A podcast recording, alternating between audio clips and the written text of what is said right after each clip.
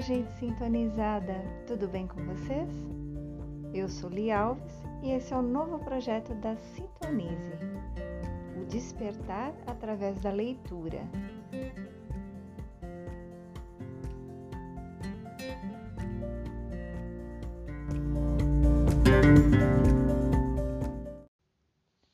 No capítulo de hoje, vamos abordar um tema bem comum a pessoa ela não se sente mais é, com ânimo para levantar da cama, ela também não se sente contente no emprego, não consegue realizar nenhum dos seus objetivos, inclusive a vida sentimental está um desastre e ainda por cima briga muito com o pai.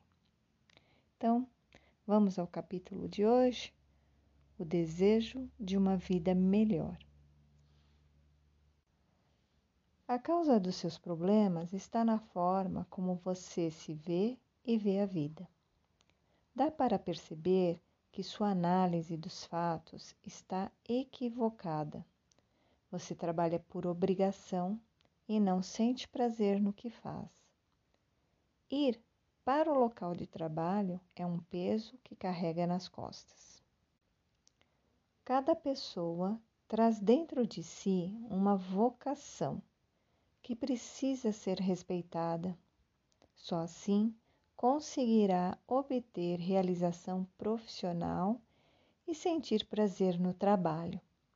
Seu espírito chora quando você se obriga a fazer algo que não gosta.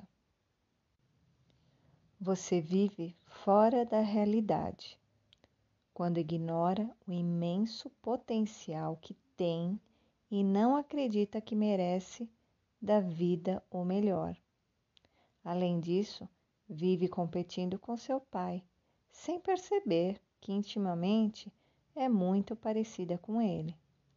Vocês são um espelho um do outro. A vida os uniu para que percebam os pontos fracos que cultivam e possam melhorar o próprio desempenho. Pode ser que você não concorde comigo, mas não custa examinar a situação, como se você estivesse do lado de fora, observando tudo para descobrir a verdade.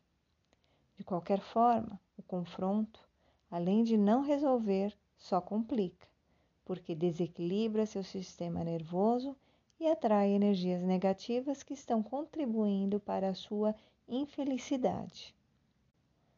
Você está focada nos pontos fracos do seu pai, o que a irrita muito, pois isso reflete o que você também é. Experimente sair do julgamento maldoso e observar as qualidades que ele tem. Tudo tem vários lados. Ao escolher o melhor, você modificará completamente a situação. Ao mudar a forma de ver seu pai, pode ser que ele também mude, mas, caso isso não aconteça, você vai descobrir que ele ainda não está maduro para a mudança, sabendo que é apenas uma questão de tempo. Não leve tão a sério as atitudes dele e aceite-as com indiferença. O importante é que você mudou para melhor e sua vida também mudará. Sua maior responsabilidade é cuidar de si mesma em primeiro lugar. Vá para um lugar sossegado, ignore seus pensamentos e sinta o que vai em seu coração. É no sentir que seu espírito se manifesta. Imagine como gostaria que sua vida fosse em todos os setores.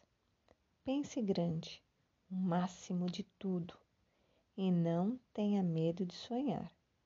Acredite que seu espírito é uma manifestação divina, que a luz está dentro de você e que tem o poder de comandar sua vida. Em sua cabeça, vão surgir pensamentos de negação. Não lhes dê importância.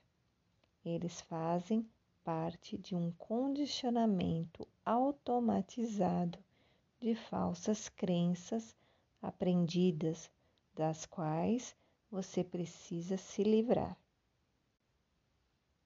São elas que estão distorcendo a realidade e limitando sua vida. Seja firme nas atitudes positivas e aos poucos as crenças antigas deixarão de se manifestar. É hora de tomar consciência de quem você realmente é e do que veio fazer neste mundo e agir em favor do seu progresso. O momento é de reflexão, de esforço, no sentido de perceber e valorizar seu lado melhor. Seja persistente. Peça a ajuda do seu guia espiritual e fique atenta, porque ele vai inspirá-la. Seja verdadeira no seu sentir. Que o não e o sim sejam condicionados ao que você sente. Não faça nada por obrigação.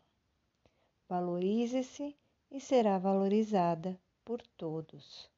Se abra para a vida e conquistará a felicidade. A fonte do saber, essência da vida, está dentro de nós.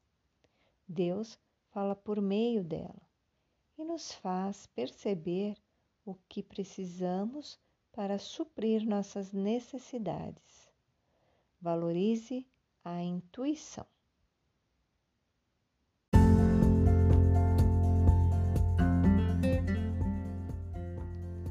Chegamos no final deste capítulo do projeto O Despertar através da Leitura.